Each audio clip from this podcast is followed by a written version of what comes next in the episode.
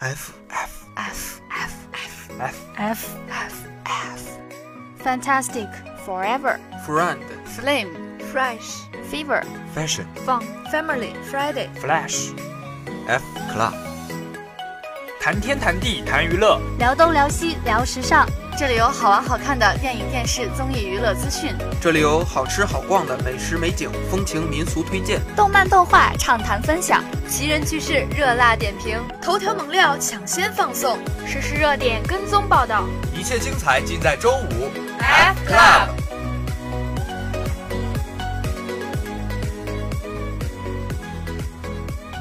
当当当当，周五 F Club 又来给大家送欢乐啦！我是主播老 K，我是主播小雪，我是主播阿拉蕾，我是新人编辑周若冰。小雪已经过去了，大家也应该明显的感受到这天儿是一天冷似一天了。哎，等会儿，这天冷跟我有什么关系？入冬了，天自然就要冷了嘛。哎，我啥时候跟你说有关系了？我说的是节气，小雪，又不是你。呃，好尴尬，请原谅我的孤陋寡闻。看到我诚恳的大眼睛了吗？得，你还是别卖萌了。嗯，你什么意思啊？什么什么意思啊？没什么意思。周五 F Club 在这里衷心提醒各位同学，天冷了，多加衣服啦。没错，感冒的滋味可是真的一点也不好受呀。周五组不仅要给大家送去欢乐，也要给大家送去人文关怀呀。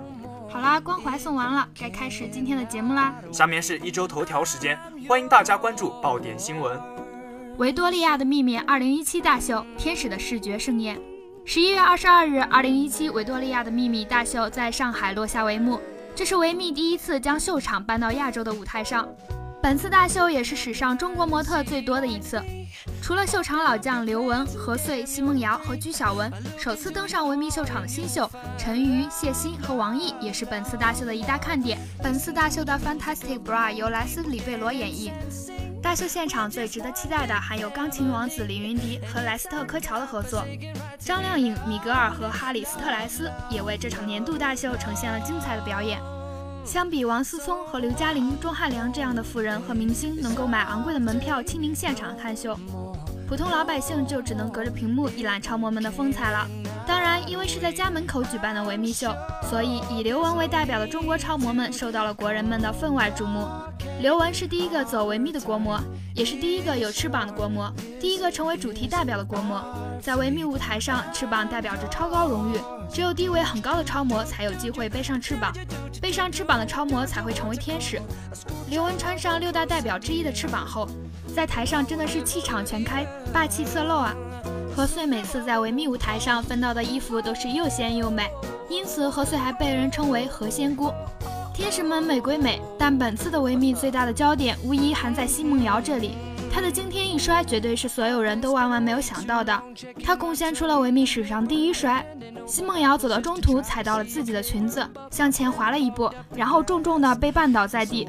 早前奚梦瑶和陈乔恩一起上过一个节目，节目上陈乔恩问她有没有在台上摔过，奚梦瑶说摔过，但是没有在维密的舞台上摔过。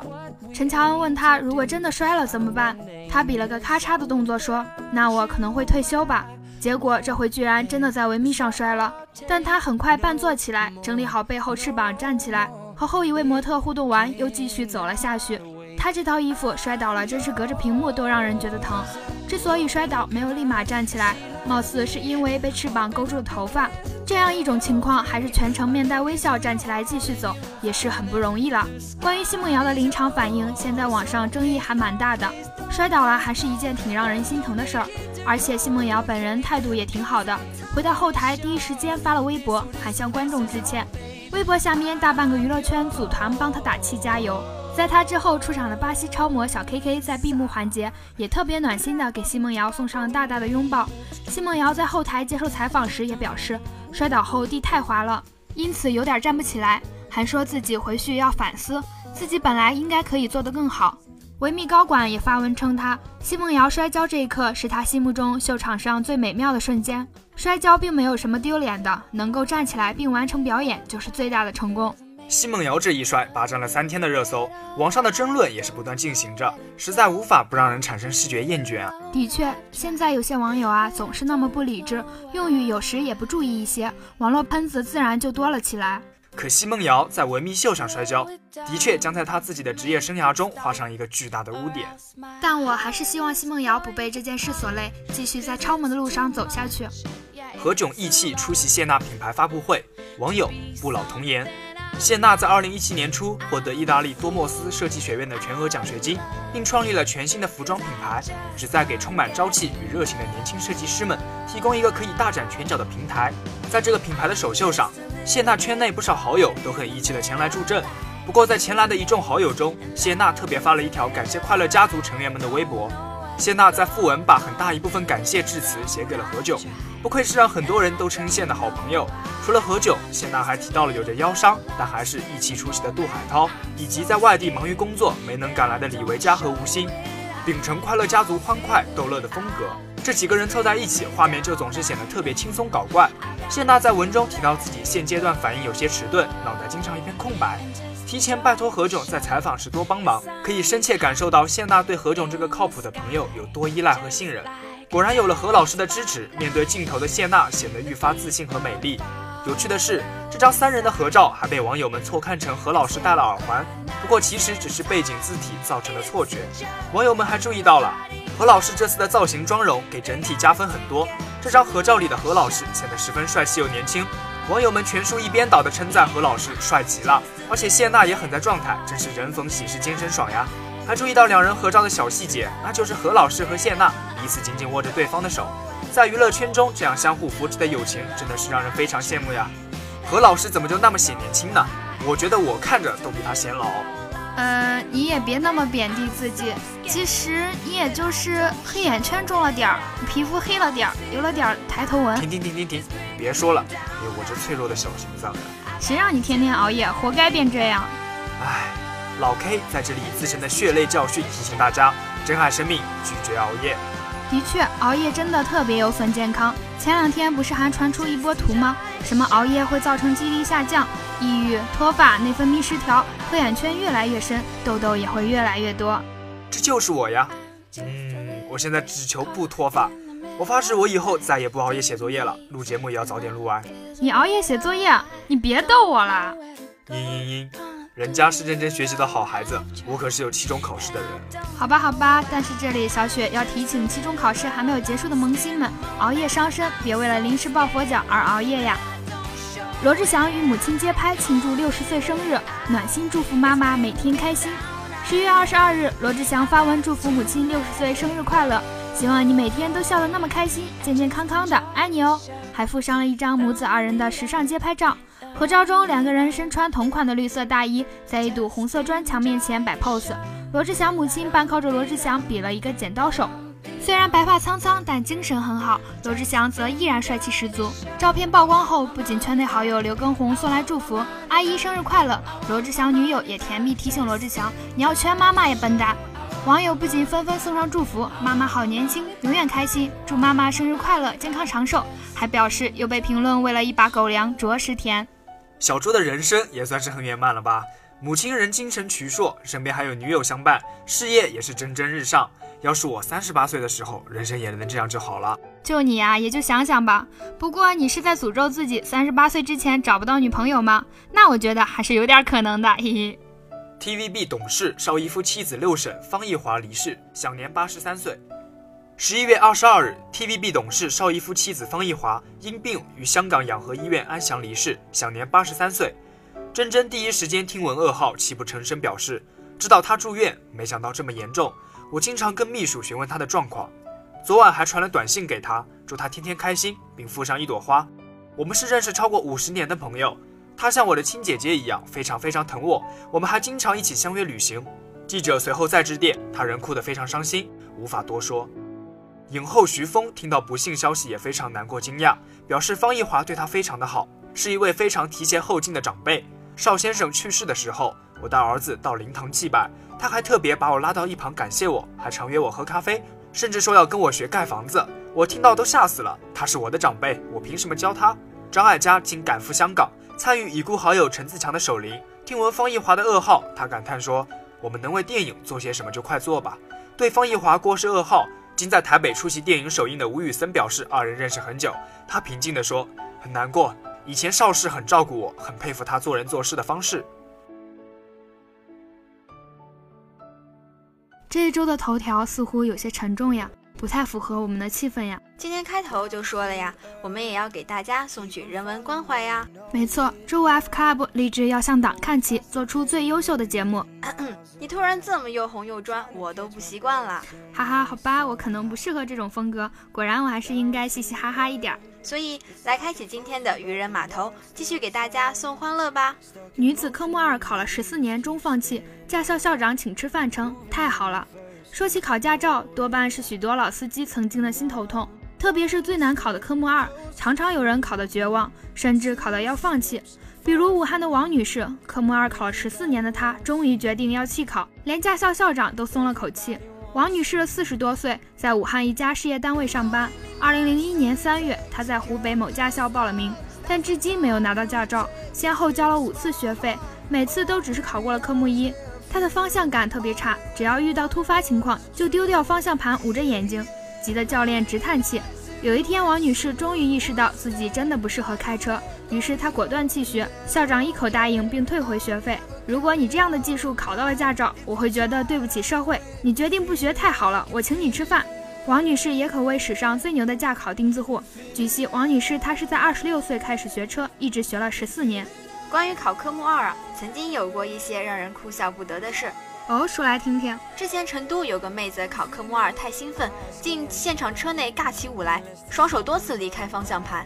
妹子虽然通过了考试，但这一行为造成了非常严重的安全隐患，因此最后被认定按照考试不合格处理。啊，这大概就是在用生命诠释什么叫不作死就不会死吧？珠海有位女学员科目二考了七次都没有过，练习 S 弯时撞到树上，缠上围墙，教练车翻转一百八十度，四轮朝天，漂移了好几米才停了下来。哇，考科目二这么惊险，那我还是不要考了吧？哎，别给自己的懒惰找借口啊！这都被你看出来了。红包发了二十四万，微信女友竟是好哥们儿。十月十三日，长沙芙蓉公安分局马王堆派出所值班民警接到市民杨某报警称，二零一六年九月起至今，一个名叫李某的女子以与其谈恋爱为名，陆续骗走其共计二十四万余元。现在女朋友微信不回，就像人间蒸发了一样。经过民警了解，杨某的女朋友是好哥们儿邝某介绍的，因为到了谈婚论嫁的年龄，但杨某一直没有女朋友。邝某就把自己一位干妹妹介绍给了杨某。我跟他从没见过面，一直都是微信聊天。杨某称，他和他女朋友完全是由邝某牵线搭桥，但是他从来没有见过女朋友真人。通过微信认识后，两人聊得十分投机，对方的嘘寒问暖、细心体贴让杨某倍感温暖。两人很快就陷入爱河，互赠礼物，发发红包。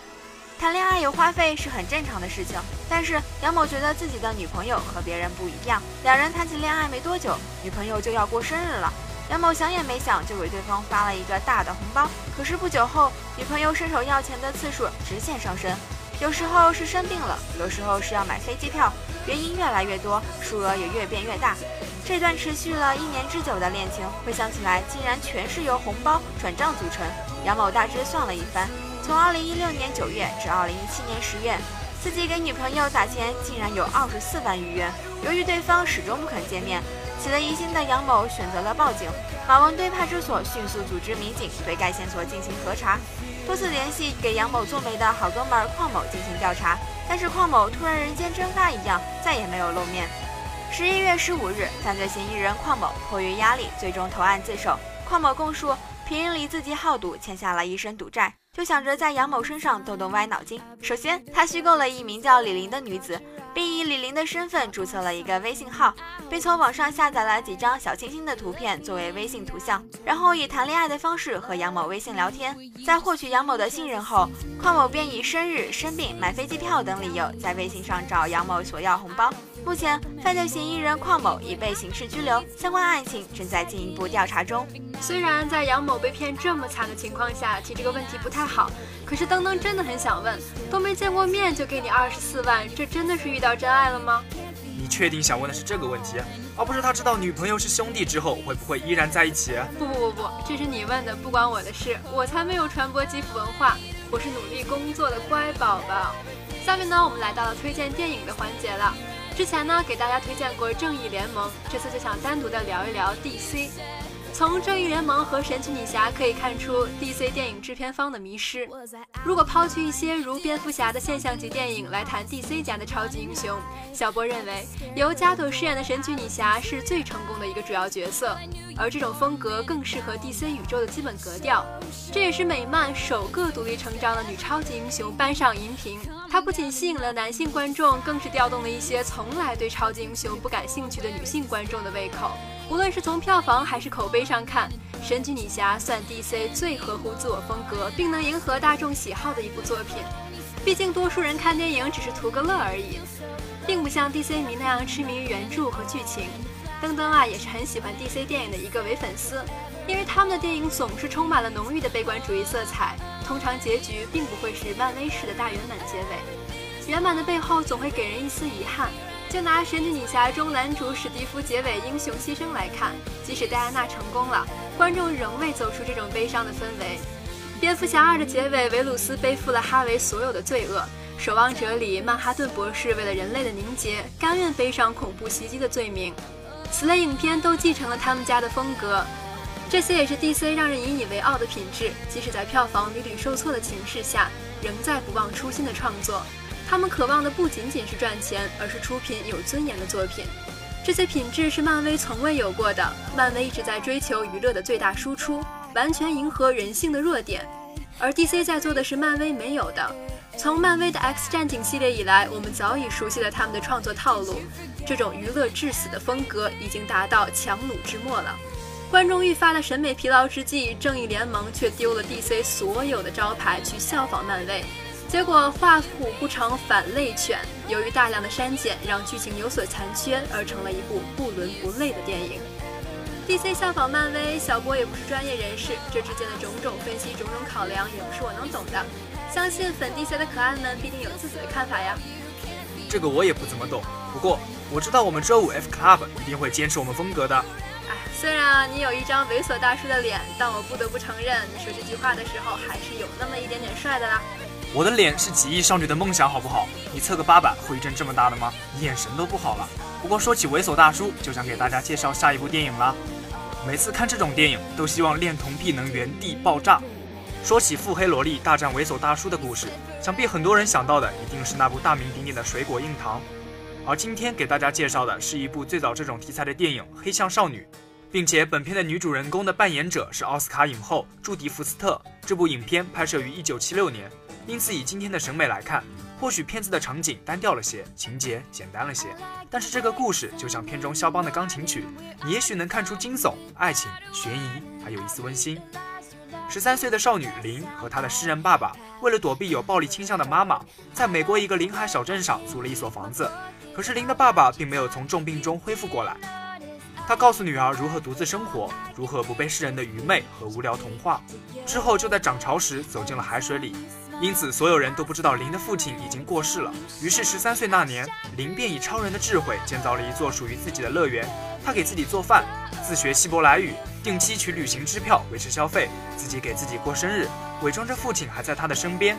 虽然林与大人对答如流，但他毕竟只有十三岁，身边长期没有大人，更是可乘之机。于是，房东太太的儿子弗兰克便趁机而入。这个恋童癖不断骚扰着林。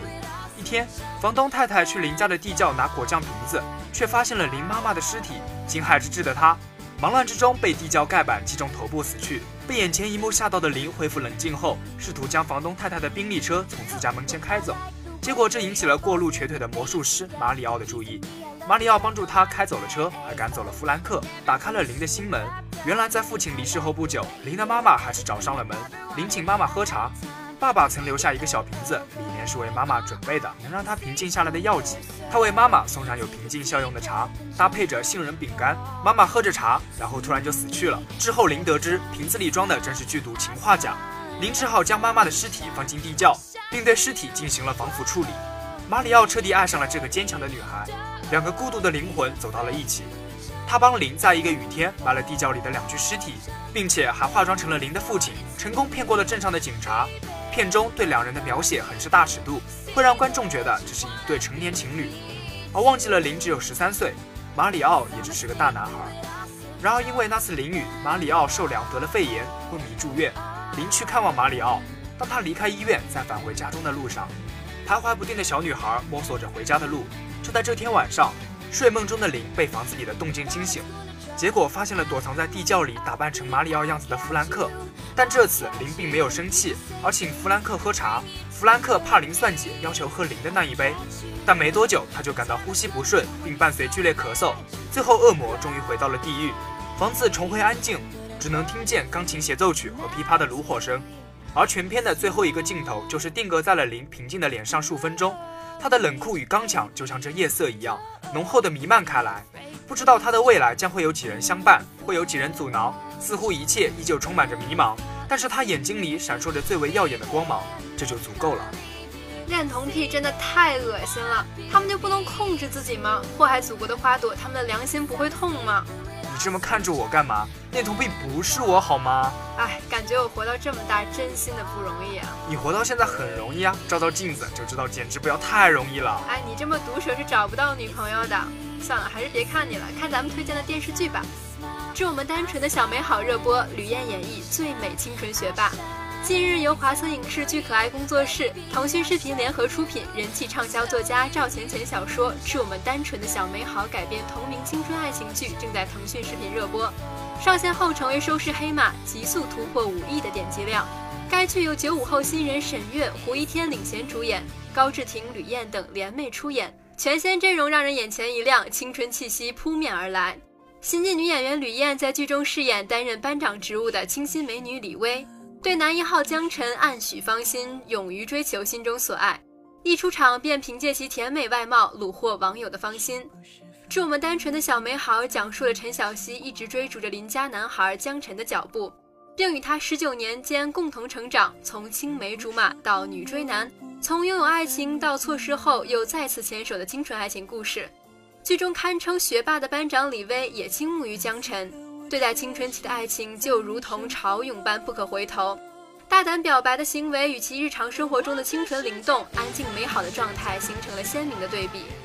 李薇在这段单恋中痛悟成长，青春的时间线划过，李薇却呈现出了女孩最完美的潇洒形象。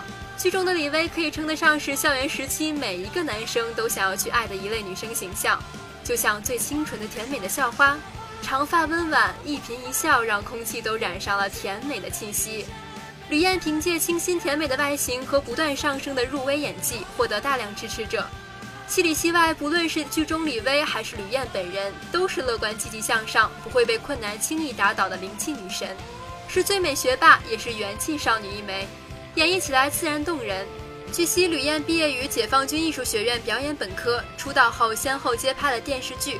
回到明朝当王爷之《杨凌传》及《致我们单纯的小美好》，可以说吕燕的演技十分值得期待。《致我们单纯的小美好》中，李薇这个角色就犹如为她量身打造一般，她演绎起这个角色来也可谓是得心应手。她的清纯笑容对所有人就像是一种化解烦恼的温暖解药。能够拥有这样的笑容的女孩，是最适合诠释纯爱剧的。吕燕做到了最真实的演绎，俘获了很大一部分观众的心，勾起了大家心中的初恋回忆。